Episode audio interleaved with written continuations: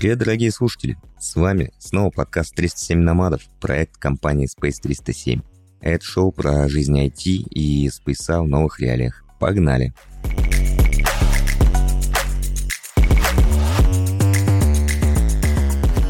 Сегодня в студии, как обычно, я, Ваня, как обычно, ненавижу JavaScript. Надеюсь, все это знают. Со мной в студии Костя. Костя, привет, как дела? Здорово, все хорошо. Кайф. Всех люблю. Никого не ненавижу. Это хороший подход. Как там с серферами дела у тебя?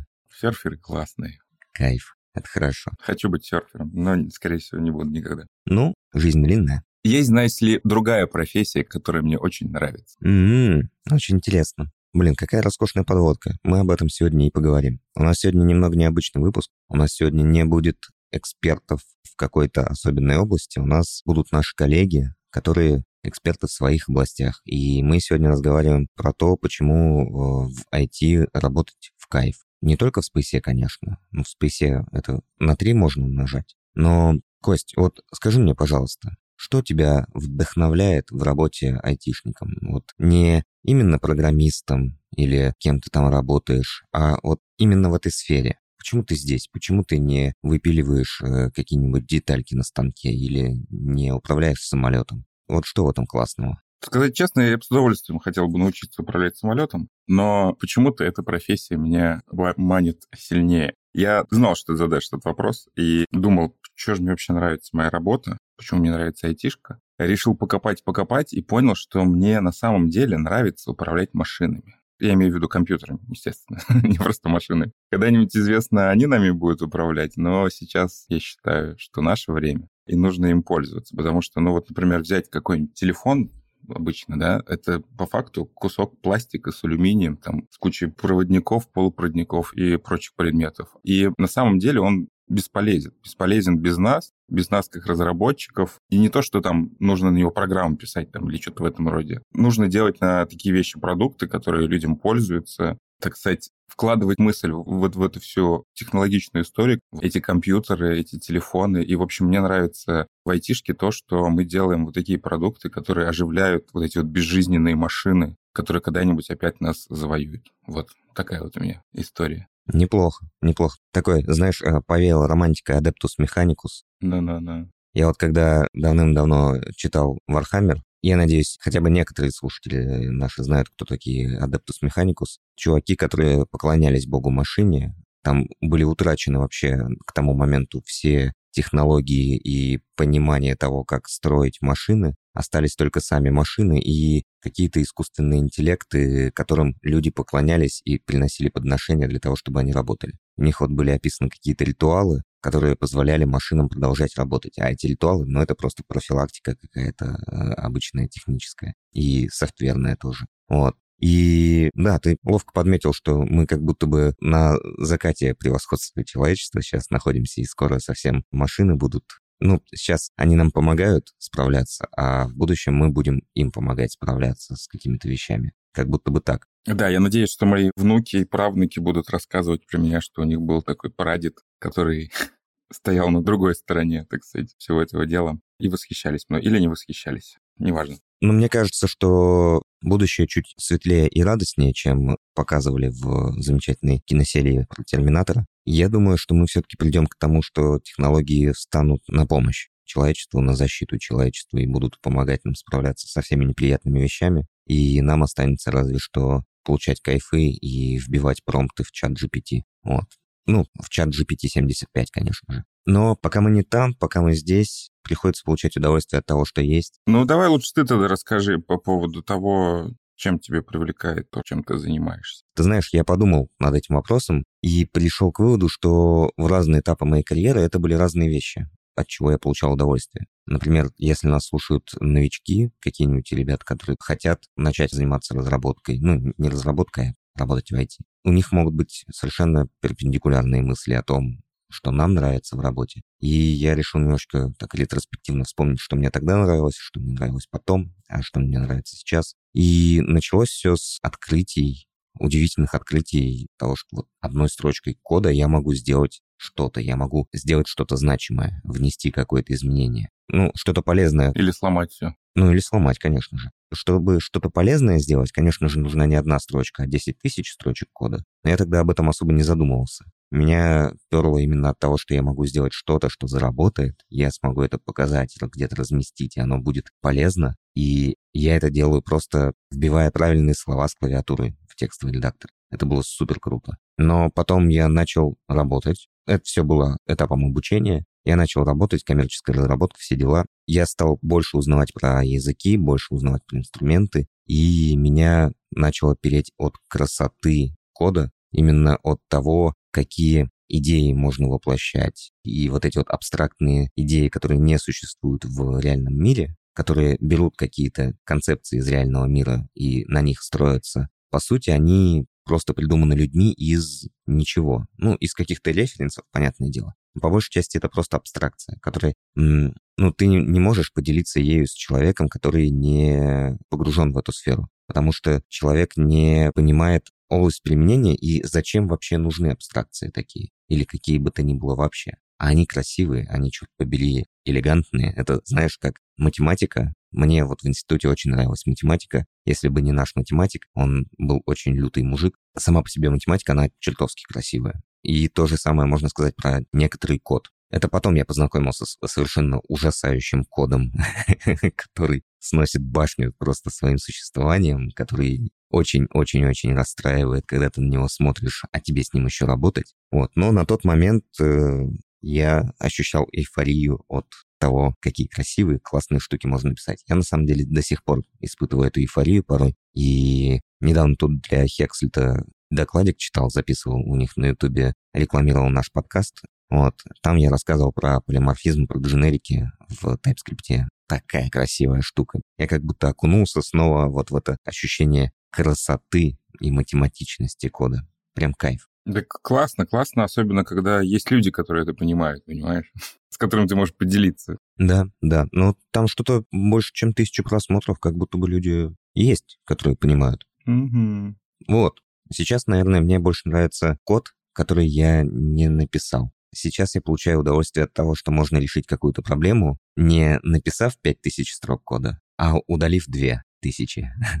Или просто договорившись? У нас однажды был квартал, посвященный рефакторингу бэкэндеров, и э, наш э, тимлит он написал специальную скриптурину, которая позволяла из гита вытаскивать количество удаленного кода и добавленного. И у кого, собственно, удаленного кода было больше, чем добавленного, он всем пиво ставил. Вот.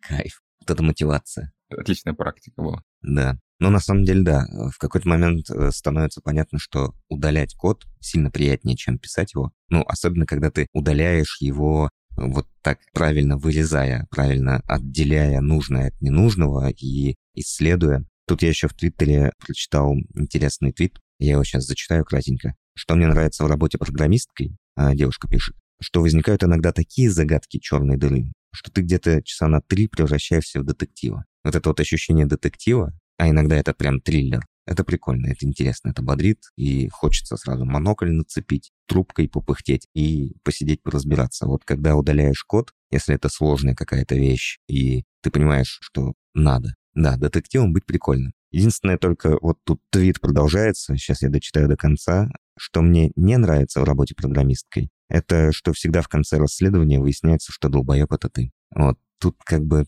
да, ничего не поделаешь. Да, и часто это бывает. Но на самом деле бывают еще ночные работы детективом, вот периодически, когда тебе в 2 часа ночи нужно будет что-то расследовать. Ну, это уже триллер, да, это вот когда что-то навернулось. Оперативная работа, так сказать. Угу, угу. И ты в шоке, конечно. Ну, прикольно. Эндорфинов много, гормоны всякие выделяются, и это не может не радовать. Да. На самом деле у нас свое мнение, правильно? Но я так понимаю, что у нас есть люди, у которых тоже есть свое мнение, которые хотели сегодня высказаться по этому поводу, правда же? Да, да, мы поспрашивали наших коллег, не только программистов, и даже по большей части вообще не программистов, которые поделились с нами, что им нравится в их работе, почему они работают в этой отрасли. И предлагаю послушать, пообсуждать, подумать об этом. Но перед тем, как мы начнем, хотел сделать маленькое объявление для наших слушателей. У нас вот этот выпуск супер необычный, а мы не позвали гостей. Следующий выпуск у нас будет последний, мы завершаем сезон, и туда мы тоже гостей не зовем. Крайний. Ну, последний в этом сезоне. Кость, я, я не могу на это повестись, извини. Мы хотим позвать в гости всех слушателей. Если вы это слышите, значит, где-то прямо сейчас звучит последний набат о том, что мы сейчас начнем записывать выпуск. И вы успеваете написать либо в чат, либо в комменты, либо в личку в LinkedIn, в Телеграме, в Инстаграме, канал Space 307 свой вопрос, спросите у нас что-нибудь, мы хотим с вами покоммуницировать. Может быть, расскажите свою историю, может быть, расскажите про свой любимый выпуск 307 намадов или 307 пакетов даже. В общем, ждем ваших вопросов, рассказов, ждем ваших голубей и сейчас будем слушать, что нам прислали наши любимые коллеги. Угу. У меня на самом деле еще есть несколько поинтов, почему мне нравится наша работа, и я их выписал, и хочу, так сказать, немножко геймифицировать выпуск для себя. Буду играть в такое бинго. То есть, если какой-то коллега озвучит э, такую же мысль, которая ко мне пришла в голову, я буду ставить галочки и посмотрим, выиграю я или нет. Ну, давай начнем тогда. Окей, а скажи, пожалуйста, сколько у тебя пунктов? Э, семь. Семь пунктов. Отлично. Семь пунктов. Ну, ты давай тогда после каждой голосовушечки говори, сколько ты закрыл. Угу, давай. Будем вести счет. Давай тогда погнали. И первый в нашем списке Артем. Артем 3D-дизайнер. И вот что он нам рассказал о своей профессии. Привет. По профессии я 3D и motion дизайнер, и это очень сильно резонирует с моей персоналити. Тут целый лайфстайл. Ты постоянно в дизайне, ты постоянно смотришь красивое снаружи и прокачиваешь свое красивое внутри. Мне также нравится технологический аспект моей профессии. Тут постоянно что-то новое, постоянно какие-то технические штучки. Тем более с развитием искусственного интеллекта это все просто летит на огромных скоростях. И также ты можешь выбирать, куда ты хочешь развиваться. Хочешь, иди крась кнопки. Хочешь, делай 3D-модельки. Хочешь, анимируй котиков. Хочешь, с машинами работай. Хочешь, в рекламу. Хочешь, в кино. Геймдев. Сфера очень обширная. И каждый, думаю, может найти себе то, что по душе. Также нравится карьерный рост. Имея какую-то стартовую базу, ты можешь развиваться. И как исполнитель можешь сам руками дизайны делать, и как лид можешь с командами работать, и как project продюсер можешь заниматься управлением проектами, планированием, общением с клиентами. Можешь расти как арт-директор. И это очень э, клево, когда ты чувствуешь, куда ты можешь э, развиться, куда ты можешь вырасти. А еще круче это командная работа, когда ты собираешься с ребятами со смежных отделов, с маркетологами, разработчиками, и когда вы вместе планируете проекты, и видишь, как э, работа других и как работа твоя взаимосвязана, это очень клево и очень мотивирует. Мотивирует развиваться не только в своей сфере, но и в смежных, шарить за маркетинг, за метрики дизайнеру это как дополнительный плюс, понимать, как работают другие. Супер интересно. И вообще в целом иногда чувствую себя как воодушевленный лабрадор э, с этим дизайном, потому что постоянно что-то новое, постоянно что-то интересное и клевое, новые крутые проекты. И это все очень сильно вдохновляет и дает сил и интереса. Вот такая вот история. Слушай, ну у меня три. У меня три из семи. Представляешь? Нифига себе. Прям вот так вот сразу.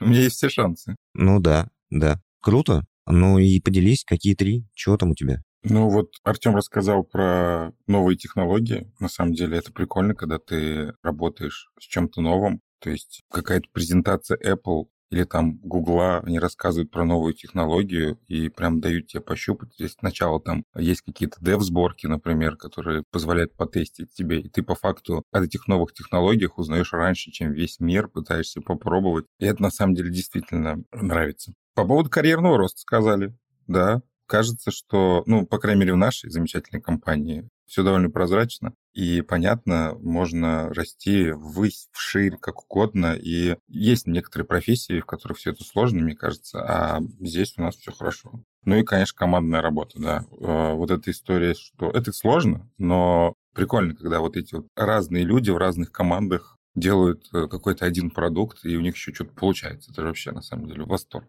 Так что да, три. Неплохо. А я, знаешь, я в этой записи услышал другие поинты, и они со мной резонируют. Мне очень э, нравится то, что Артем сказал про разнообразие вообще. Разнообразие в прикладных областях, в зонах ответственности, в активностях. Ты можешь проявлять совершенно различные свои скиллы и навыки, и даже можешь использовать слова скиллы и навыки в одном предложении. И разнообразие в прикладных областях значит, что ты становишься в какой-то момент не только, я не знаю, фронтенд разработчиком, но еще и специалистом э, в финансовых инструментах, в том, как работают интернет-платежи, в том, как э, работают деньги в принципе. Прикладных областей миллионы, в том смысле, что сейчас весь мир цифровизируется, и любой труд любого человека, его так или иначе можно сделать более удобным, более комфортным, более эффективным с помощью цифровых технологий. И мы, IT-сфера, мы на самом деле очень мало компаний в IT, они делают именно IT для IT. Вот, и программы для того, чтобы было прикольно, э, чтобы продавать эти программы. Большая часть IT-сектора занимается тем, чтобы облегчать жизнь другим людям, которые не связаны с IT, и ты можешь стать специалистом в агротехнике, можешь стать специалистом по нефтедобыче, можешь стать специалистом по аэрофотосъемке для того, чтобы искать пропавших, сбежавших из зоопарка животных разрабатывать э, умные системы регулирования дорожного движения, еще что-нибудь. Ну, то есть очень-очень-очень много прикладных областей, в которых ты в какой-то момент начинаешь разбираться. И что может быть не совсем понятно поначалу, мы же поначалу, как джуны, мы сначала погружаемся в свою профессию. Мы сначала решаем свои задачки, вот, которые нам ставят медлы, сеньоры, тимлиды. Мы учимся работать. А когда обретаем какой-то опыт, нам уже самим приходится ставить задачи джунам э, или самим себе. И для того, чтобы поставить задачу, нужно понимать бизнес, нужно понимать приложение своей работы. И вот это вот очень важная вещь при смене, например, работы, при смене работодателя тебе приходится и прикладную область менять. Ну, есть люди, которые из банка в банк переходят, потом из банка в торговые платформы, потом инвестиционные компании, потом обратно в банк. Кочевники. Да. Те самые, только не цифровые. Да, банковские кочевники. Но есть же куча всяких других вещей, типа медицина, интертеймент, геймдев, роботы, светофоры, не знаю, коммуникации, счетчики электрические тоже надо правильно измерять, и формочки фронтендерские тоже надо для государственных э, каких-нибудь структур делать, которые принимают показания счетчиков. Ну, это супер важно и круто, мне кажется. Конечно, конечно. Вот, вот это меня цепляет, что ты не остаешься просто разработчиком, ты все время меняешься. Это прикольно. Ну да, на самом деле у меня на прошлой работе был как раз дизайнер, не моушен, а обычный, он как раз говорил по поводу этого. А мне тогда было еще это не понять, я был молод, возможно, глуп. И он как раз говорил, что вот работа как минимум дизайнера — это вот э, возможность примерить шкуру какого-то другого человека, да, то есть там ты делаешь разные сайты для разных людей, и ты должен понимать, как они мыслят, и погружаешься в то, чем они заняты. Окей, окей. Что там у нас еще есть? Давай дальше, наверное. Давай дальше. Давай послушаем Диму. Дима фронтенд разработчик. И вот что рассказывает Дима. Я работаю разработчиком уже три года и все еще продолжаю от этого кайфовать. Во-первых, в отличие от моей предыдущей работы инженером программирования, а в частности программирование на JavaScript, не позволяет тебе продохнуть. И что бы ты ни делал, JavaScript будет на шаг впереди, потому что пока ты писал свою кадулину, она условно там успела состариться. То есть это похоже на какую-то roguelike игру, что ли, где каждый новый заход у тебя меняется локация, обновляется принцип ее построения, у босса появляется новый мувсет, еще и откуда-то вторая фаза взялась. И в целом, вот лично для меня процесс разработки как-то похож на какую-то игру, где ты, причем не всегда победитель, но от этого азарт не пропадает. И вот одна из основных причин, которая меня до сих пор заряжает энтузиазмом, это чувство удовлетворения, когда ты завершаешь вот этот созидательный процесс, когда ты завершаешь написание кода. И каждый раз, когда я дописываю какую-то сложную программу, которую писал не один день, а иногда и не одну неделю, я вот получаю огромное удовольствие просто от мысли, что набор символов, которые я там напечатал, позволяет достигать работоспособности таких сложных интерфейсов и, в принципе, сложного взаимодействия нескольких систем. И это всегда ощущается как какое-то чудо, какая-то победа личная. И бывают порой вот около рутинные задачи, когда тебе необходимо 4 дня листать 150 вкладок хрома, чтобы починить какой-то баг мелкий, но при этом все равно появляется какая-то задача огромная, которую ты берешь и борешься с ней как с Голиафом. В общем, лично меня заряжает именно это. Ваня, расскажи, пожалуйста, что не так у вас с фронтендом, если люди сравнивают э, работу с битвой над боссом каким-то? Фронтенд проклят. Вот что не так с фронтендом. На самом деле, ну, это достаточно специфическая такая область разработки. Дело в том, что когда любой программист пишет любую программу, он обычно знает, на каком устройстве будет запускаться эта программа. В том смысле, что вот вы, бэкэндеры, вы там написали свои кадулины на Go, красивые, очень высокоэффективные, и скомпилировали бинарники под какой-нибудь Linux 32-разрядный, и все, и оно работает. Или вы скомпилировали их под Windows 64-разрядную, или под macOS, под ARM. Вот. Скомпилили, оно работает. То, что вы скомпилили под Windows, не запустится на ARM на Mac. То, что вы скомпилили под Linux, не запустится на Винде. Все справедливо, нормально. Вы сначала покупаете сервера, потом пишете код, туда его заливаете, и он там работает. А мы сначала пишем код, вываливаем его на сервера и говорим, скачивайте его все, кто захочет, запускайте на чем захотите. И будь что будет. Да, запускайте его на всех своих девайсах, на любых. Вот есть у вас умный холодильник с браузером, значит, вы, ну, заходите, пользуйтесь. Они заходят, пользуются и говорят, а как так, а не работает. А, а, а, а как, а вы сказали, что должно работать, а не работает. И вот как-то так приходится выкручиваться. Потому что, ну, неизвестность платформы, на которой будет запущен код. Вот в этом проблема. Из-за этого вся фигня. Тебе это нравится? Ну, да, мне это нравилось.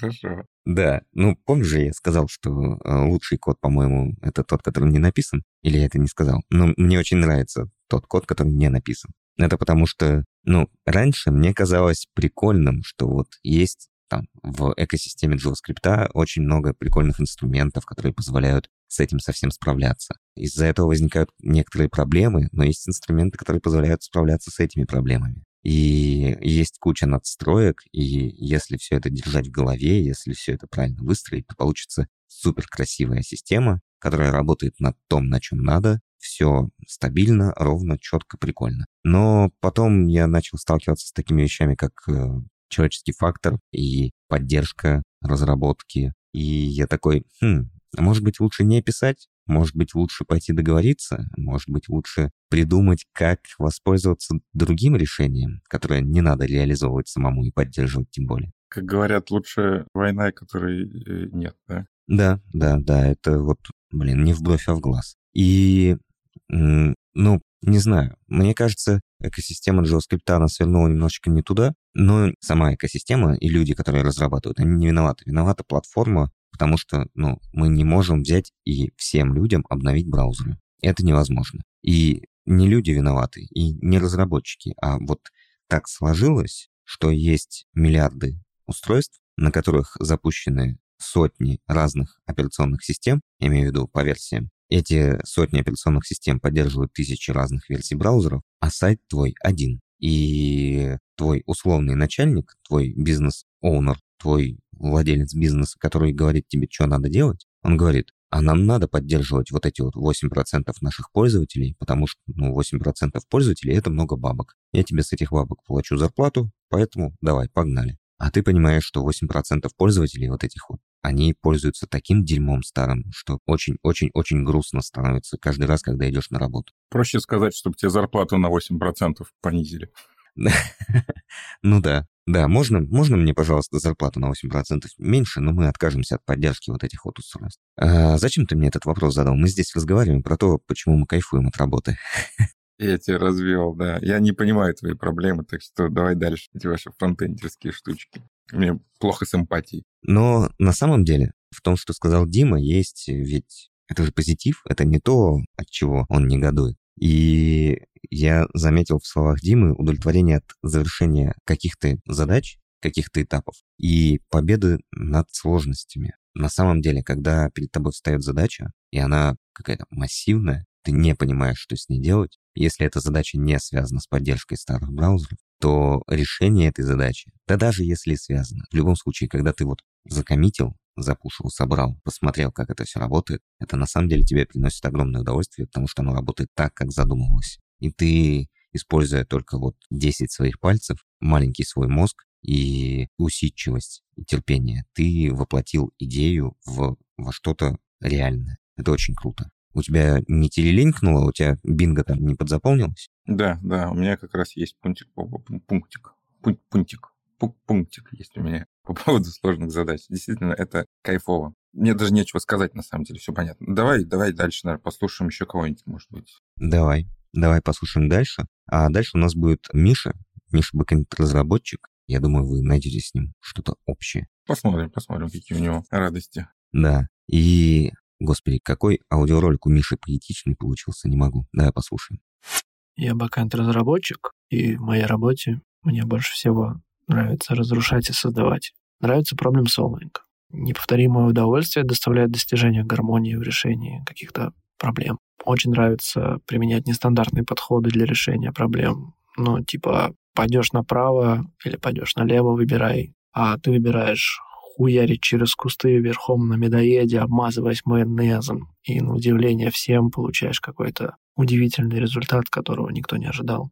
Каждый день на достижение целей подталкивает известная цитата Ницше «Человек — это канат, натянутый между животным и сверхчеловеком, канат над пропастью». А еще я свою профессию воспринимаю как некоторого рода распределенный вычислительный процесс на пути к искусственному интеллекту, который, конечно же, убьет всех нас, но мы все будем частью этого, как все стадии эволюции человека стали частью нас. И я думаю, это будет прекрасно. Вот такой вот ответ. Ну, я согласен полностью. Заметил, да, мы бэкэндеры на одной волне такие. Я тоже все переживаю по поводу машин. Ну да, да, любите вы сесть на медоеда, майонезом обмазаться. Да, это наш подход. Это хорошо. И тут еще, смотри, какой момент интересный. Мне кажется, что вот вы, бэкэндеры, больше, чем мы, фронтендеры, чувствуете себя на канате между животным и сверхчеловеком. Ну, не знаю, у нас, ну, у нас как-то вот нет такого стремления, чтобы по Ницше там взять и... Хотя, может быть, и есть что, я только за себя могу говорить. Но в целом, в целом мне понятны слова Миши.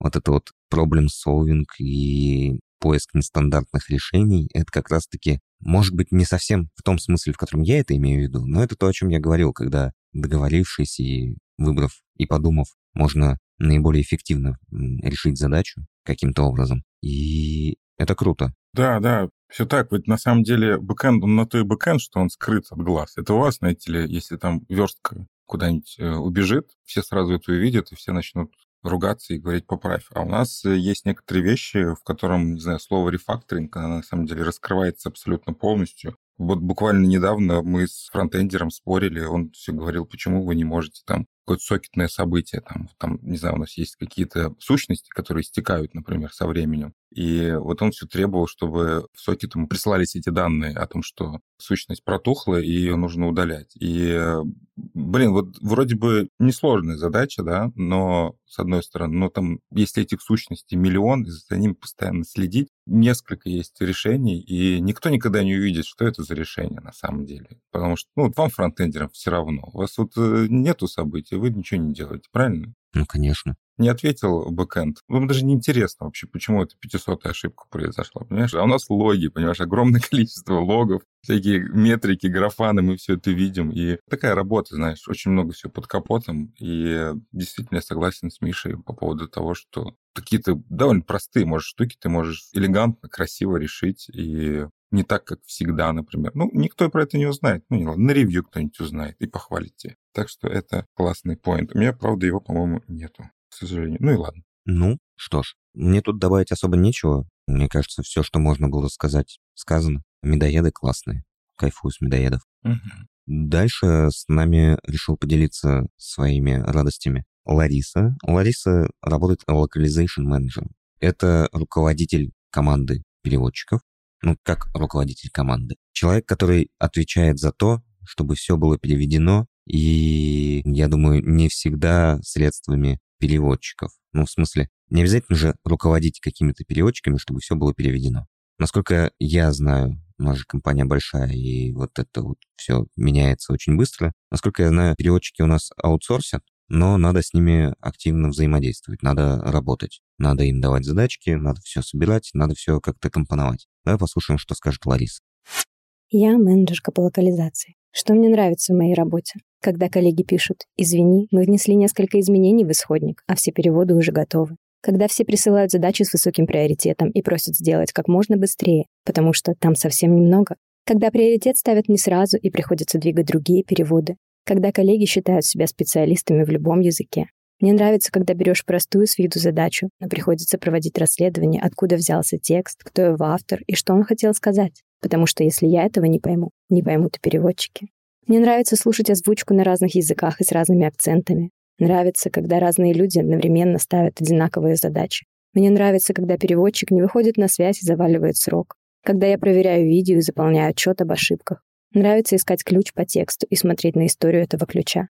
Когда после долгих зумов с коллегами мы договариваемся о новом процессе. Мне нравится, когда я вставляю переводы на 14 языках в таблицу, выравниваю столбцы и отправляю задачу в дан. Когда тестировщик пишет, а тут точно правильный перевод.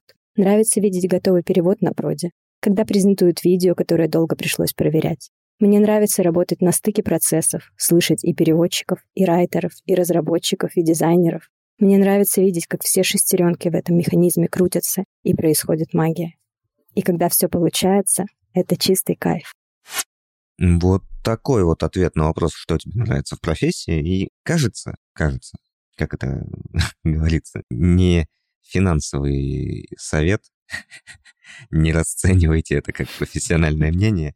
Рекомендация, да, финансовая рекомендация. Да, не финансовая рекомендация. Кажется, Ларису немного достают разные люди. Ну да, попахивает пассивной агрессией немножко. Немножечко, да. Но не осуждаю, понимаю прекрасно. Сам тоже порой сталкиваюсь с проблемными задачами, с проблемами в процессах. Но видишь, что она говорит ближе к середине к концу, э, выстраивание процессов и смазывание шестеренок так, чтобы все работало как надо, это на самом деле тоже большой кайф. И Лариса менеджер, она менеджерит, она управляет процессами. И на самом деле я ее прекрасно понимаю. Когда у тебя получается договориться со всеми участниками процесса, выстроить этот процесс и сделать так, чтобы он не пробуксовывал, не скрипел, и все работали достаточно эффективно, вот это настоящий кайф. Мне кажется, разработчики не совсем могут понять, ну, чистые разработчики, которые просто разрабатывают, они не совсем могут понять, насколько это классно. Это может звучать так, что да что там надо просто поговорить с людьми и все. Ну, господи, что там, знания какие-то нужны, навыки. Вот мы здесь сидим, четыре фреймворка за плечами, еще два под стулом, и вот у нас тут моноиды, идемпотентные вызовы, вот это вот все, безотказные системы. Мы же умные, мы же институты заканчивали. А на самом деле, ну, техника, она гораздо более предсказуемая, чем люди. И выстраивание процессов человеческих гораздо сложнее, мне кажется, чем решение каких-то технических задач. Поэтому честь и хвала, да, я прекрасно понимаю. Я согласен. Я вот как раз поставил еще галочку за командную работу. У меня такое двойное бинго будет. Еще посмотрим, какая категория выиграет. Ну и да, за сложные задачи, потому что не только в программировании бывают сложные задачи в менеджменте. Особенно в локализациях я очень понимаю. Мне, кстати, понравилось то, что Лариса говорила, то, что ей нравится слушать на разных языках тексты с разными акцентами.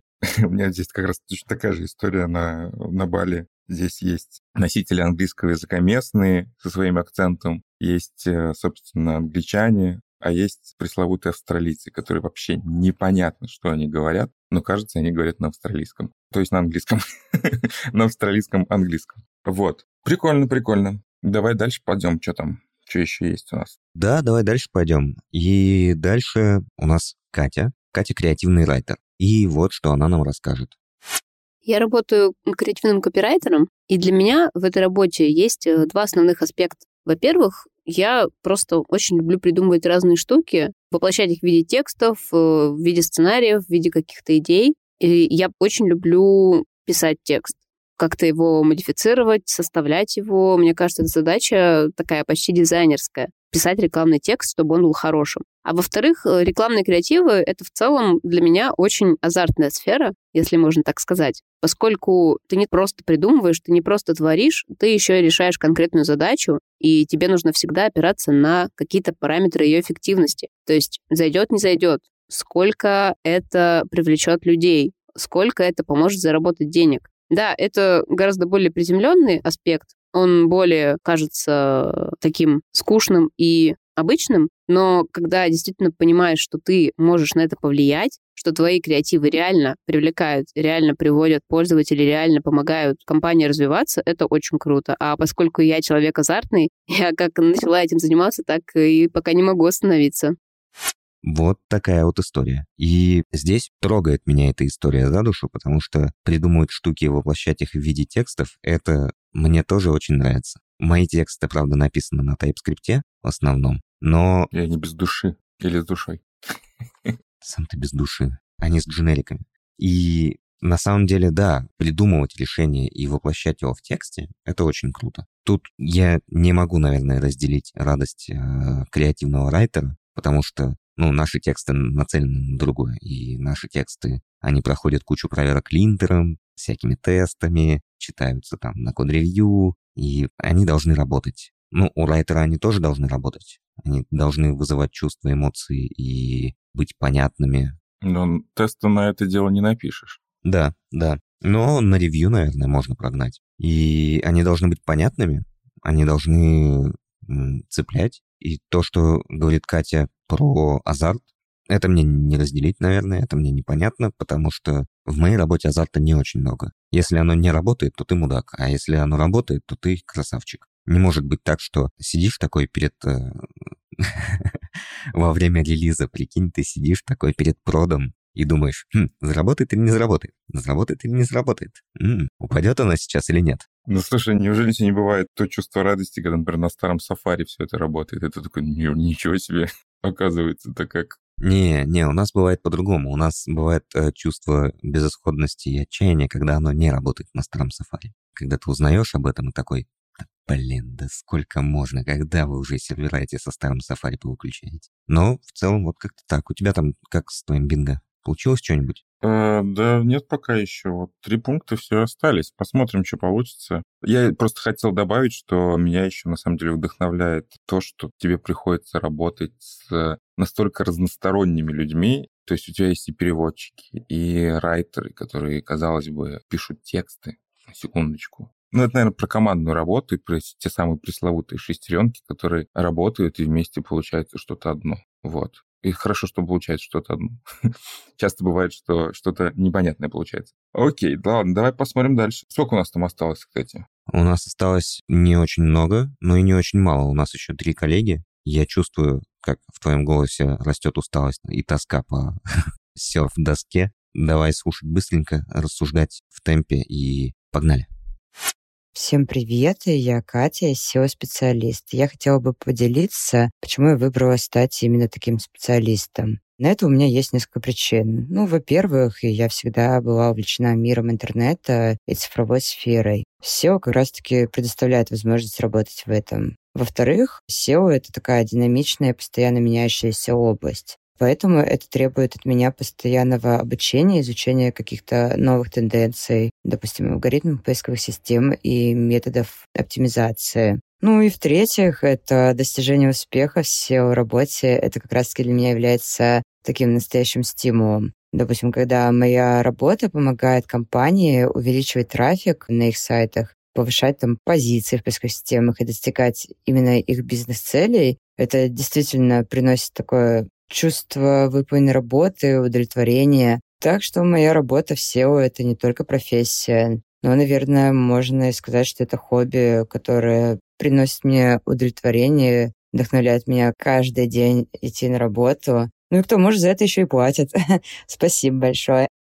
Вот такая вот история об Кате. Катя SEO-специалист. Да, у меня мое виртуальное бинго, которое я не веду, подзаполнилось от того, что влиять на бизнес и видеть, как твоя конкретная работа, твое влияние, оно помогает делать деньги, давайте быть откровенными. Мы все работаем, чтобы так или иначе делать деньги. Иногда мы делаем что-то хорошее для Вселенной, и нам за это платят деньги. И это тоже приятно. Вот. Когда деньги не платят, это не очень приятно. Но бывают, наверное, ситуации, когда и без денег можно поработать ради чего-то светлого, доброго, классного. Классно, когда это помогает, когда получается сделать что-то лучше, когда получается сделать мир чуточку лучше, чем он был до того, как ты влился в работу. Ты такой с утра приходишь на работу, посидел там 8 часиков, что-то кнопки понажимал, э, уходишь с работы, а мир чуточку лучше стал. Чуточку более структурированный, чуточку более удобный, может быть, немножечко более интересный, в зависимости от твоей профессии. Ну, это круто. Не во всех профессиях получается видеть сразу результат. Например, вот нам с тобой, наверное, не так э, легко наблюдать э, вот подкрутил ты там свои запросы, и запрос в базу теперь исполняется не 200 миллисекунд, а 150. И все отмечают, все празднуют, бутылки с шампанским открывают, когда релиз выкатили. И все очень круто. Но как это помогло людям, не совсем понятно. Там где-нибудь через полгода можно посмотреть метрики, что пользователям стало лучше. Ну, классно. А когда ты вот, например, SEO-специалист, ты правильно разметил страничку, и ты видишь, как она лезет в топ Гугла, это, мне кажется, очень круто. Это прям кайф, это наслаждение. Что скажешь? Ну да, это прикольно. Я хочу сказать, что я знаю, что SEO-специалисты, они на самом деле довольно много учатся. У них такая динамичная область. Ну, они по факту тоже работают с таким черным ящиком, который постоянно что-то новое появляется, что-то новое меняется, и вот это вот как раз стремление SEO-специалиста что-то изучать, и вот эта вот радость познания того, что вот ты сделал что-то правильно, и это заработало, и ты это сделал не просто так, там, на обум, Хотя, может быть, многие SEO-специалисты так и поступают. Вот. Но вот эта вот именно радость познания, она на самом деле тоже доставляет много удовольствия. Так что здесь я тоже соглашусь. Вот. Ну и все-таки затронули вопрос про бабки. Я думал, мало, никто не будет про это говорить. Но я считаю, что это довольно меркантильная история, но на самом деле она приносит удовольствие. Чем мы тут будем скромничать? Блин, прикольно, когда за любимую работу тебе платят деньги. В принципе, платят неплохие деньги, ты на них можешь жить и веселиться. Ну, ты знаешь, на самом деле, когда тебе платят деньги, это в целом прикольно. Может быть, даже за нелюбимую работу. Не так, конечно, прикольно, как за любимую, но давай будем честными. Когда платят деньги, достаточно приятно становится. Намного прикольнее, я считаю. Есть много работ, за которых могут платить большие деньги, но они не совсем будут приятные тебе э, и окружающим. А может быть, будут, не знаю. В общем, это опять эта вся история, что нужно найти любимую работу и желательно высокооплачиваемую. Окей, давай что, дальше, что ли, получается? Да, давай дальше. Перейдем э, к следующей нашей коллеге. И следующей будет Маша, а, Маша UX-райтер, и вот что она нам расскажет. Я попробовала самые разные профессии в текстах и поняла, что лучшее для меня — это UX-писательство. Мне очень нравится, что UX-райтинг рассматривает текст как часть дизайна и пользовательского пути, и что при написании текста нужно много анализировать и учитывать множество факторов. Еще я обожаю разбираться в фигме, и этот рабочий инструмент видится мне очень удобным, гибким, многофункциональным и, конечно, эффективным. Также я люблю приносить бизнесу деньги, а от UX очень сильно зависит, например, то, сможет ли пользователь пополнить счет или совершить покупку, и захочет ли он делать это вновь и вновь. Но самое главное, что мне нравится в профессии, это то, что она делает жизнь людей проще и понятнее. Моя профессия качает не только харды, но и софт-скиллы, в первую очередь эмпатию, которая для UX-райтера входит в оба этих вида навыков. А значит, моя работа делает меня лучшим человеком день за днем. А о таком можно только мечтать.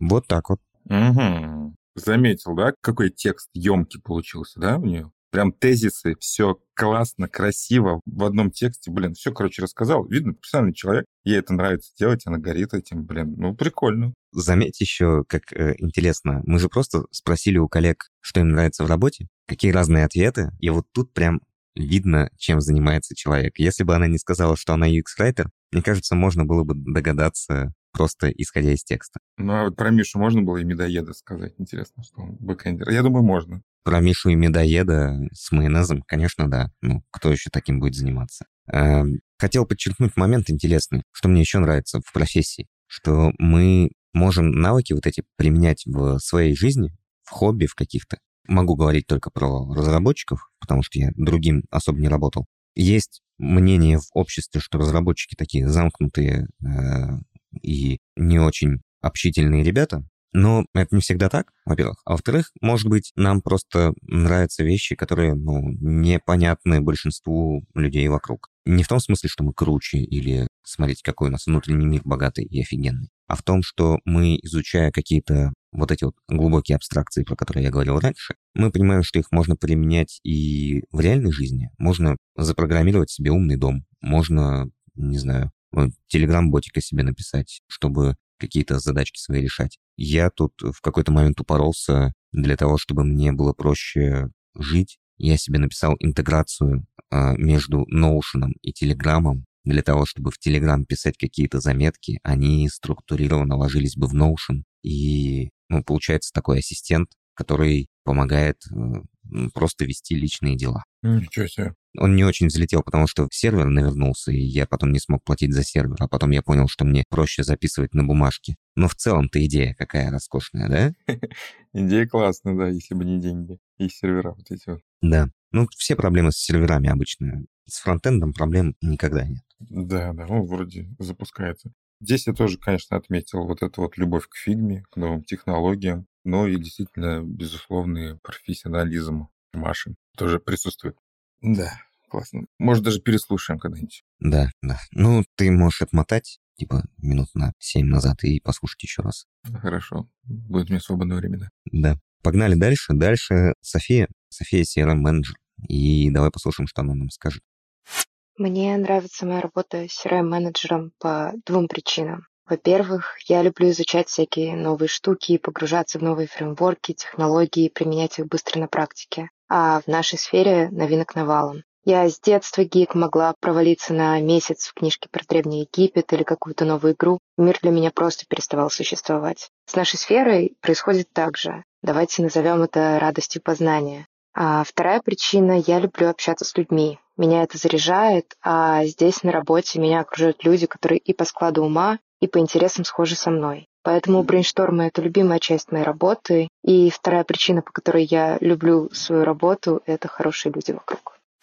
Вот такой вот рассказ от Софии. Ну, кажется, то, что у тебя уже было отмечено, оно все там еще тройными галочками. Да, радость познания, вот они. Все есть. Ну и, слушай, даже нечего добавить. Радость познания, да. Общение с людьми, да. Классно еще, что ты можешь выбрать себе профессию так, что тебе либо надо будет общаться с людьми, либо не надо будет общаться с людьми. И все равно делать любимое дело. Ну ладно, всегда надо будет общаться с людьми. У нас такая сфера, ну, мне кажется, современная IT, она все равно предполагает какую-то Какие-то интерфейсы нужно выстраивать между сотрудниками, чтобы работать эффективно, наверное. Наверное, да. Но мне кажется, всегда можно, если нужно, всегда можно выстроить барьер. Вот, например, у нас, вспомни, несколько лет назад, если были какие-то проблемы с э, техникой, с доступами, с VPN-ами, с, э, не знаю, стул разболтался, еще что-нибудь, ты писал куда-нибудь в какой-нибудь канал в Slack, с тобой там разговаривали в этом Slack, и что-то там происходило. Постоянно это была какая-то личная коммуникация. Сейчас же у нас есть э, несколько каналов в Slack, которые автоматизированы. Если ты туда что-то пишешь, я, блин, мне так стыдно стало, просто пипец. Я написал как-то недавно в канал про доступы, в железячный канал, в айтишный, где у нас ребята, которые помогают нам э, в работе. Я спросил, а как бы вот доступ к вот этой вот штуке получить? Пришел бот, бот в Slack, и мне написал, ну типа, ты ты в порядке вообще? А я, я что, для тебя шутка, что ли? И я, вот мне тогда стыдно стало, потому что, ну, на самом деле, просто в бота постучался, нажал там две кнопки, и все работает. Автоматизируется многое. И вот у нас, хочу похвастаться, не за себя, а за компанию. У нас очень многие вещи автоматизированы в том плане, что как только ты пишешь в канал с проблемой, либо приходит бот и отвечает тебе, что сделать, либо приходит другой бот и автоматически создает задачу, ее ассайнит на какого-нибудь исполнителя, и этот исполнитель с тобой уже работает, потом к тебе придет бот и спросит, типа, все ли ок, можно ли закрывать задачу. И они потом еще трекают время исполнения задач, меряют э, эффективность свою, оптимизируют, и прям вообще очень круто. То есть это внутри компании есть продукт для сотрудников этой компании, и люди работают над его оптимизацией и модернизацией 24 на 7. Это очень, мне кажется, круто. Да, это все, это все айтишники, они вот такие классные, и это все Space, наша компания, в которой это, все происходит. Очень круто. Я так понимаю, что это у нас был последний эксперт, так же? Да, да, это был наш последний гость, и я думаю, мы можем потихонечку закругляться. Надеюсь, мы смогли э, донести до наших слушателей, что IT очень разнообразны. В этой сфере можно любить и ненавидеть совершенно разные вещи кайфовать от тысяч разных причин. И для того, чтобы это все попробовать, можно, например, зааплавиться на какую-нибудь вакансию Space 307. Да, Самый легкий путь. Да, самый легкий. Если есть какие-то вопросики, э, напоминаю, у нас впереди последний выпуск этого сезона. Пишите вопросики в чатик, пишите вопросики в каналы, везде, где можете достучаться до Space 307. Кость, что скажешь напоследок? А я могу отчитаться по поводу своей затеи с бинго. У меня есть лидеры, естественно, это радость познания, сложные задачи, командная работа и новые технологии. Это у нас в топе все эти ништяки, которые дает нам наша работа. Но, к сожалению, у меня не бинго, Вань, представляешь? Ну, наверное, я понимаю, почему.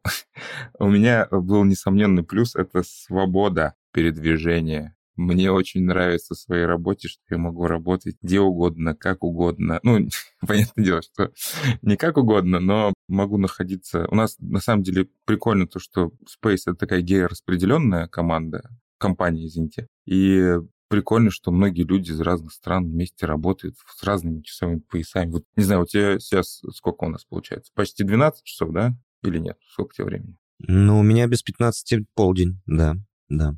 Без 15 полдень, а у меня уже 5 часов вечера. Представляете, и мы записываем подкаст. Вроде бы как бы как так возможно было, а вот так вот. И прикольно, что можно передвигаться, можно в выходные потусить серферами, а на следующий день записать подкаст со своим коллегой, который находится вообще далеко на другом конце планеты. И это, мне кажется, непосредственный плюс. Так что я тебя поставлю и скажу, что у меня бинго. Крикну напоследок «Бинго!»